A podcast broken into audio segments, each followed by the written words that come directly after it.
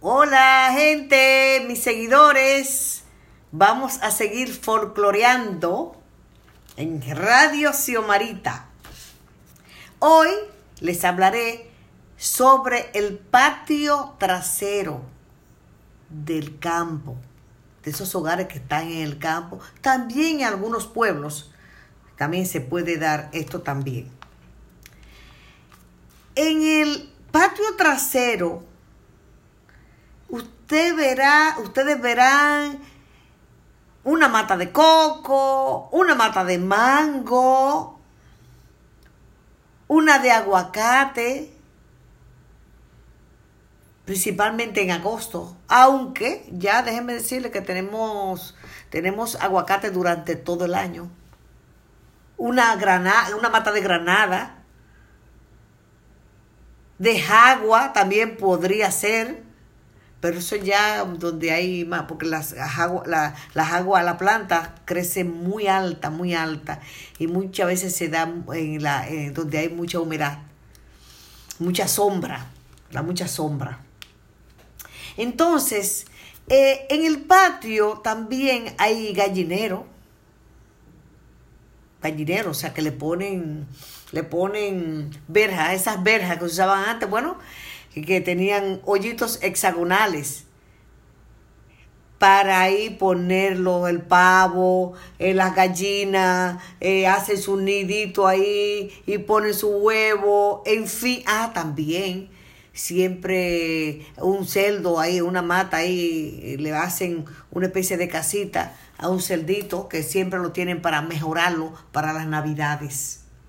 Entonces también hay algo muy importante en el patio trasero, que es la letrina, excusado o retrete. Se le tiene esos tres nombres. Y cuando las personas van adquiriendo recursos, hacen un baño dentro de la casa y dejan la letrina por costumbre. Y le sigue dando uso, principalmente los progenitores. En algunos pueblos sucede igual. La letrina más tradicional es la que tiene el cajón de madera. Esa es la más tradicional, que incluso viene con dos hoyos y tapa también de madera. Uno pequeñito y otro más grande. También pueden existir dos grandes, porque muchas veces eh, el apuro le da, cuando van a darle al cuerpo, el apuro le da a dos personas y se sientan ahí cómodamente, naturalmente, donde, donde, existe la confianza. Puede ser la pareja de esposo, los dos hijos y así por el estilo. Entonces, cuando en ese lugar nunca hay papel higiénico, lo tienen guardado en la casa. Y cuando van a darle al cuerpo, como yo le dije, o sea, cuando van a defecar, se lo llevan.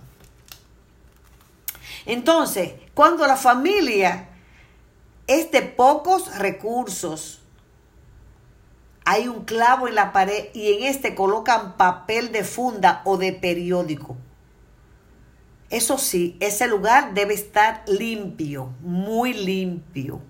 Y naturalmente alejado de la casa. Está casi al fondo.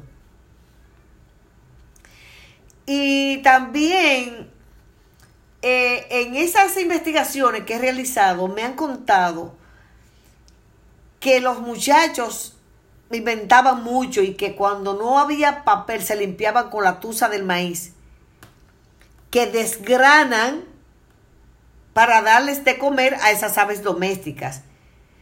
Y si no hay tusa, se limpian del seto. El seto viene siendo la pared la pared.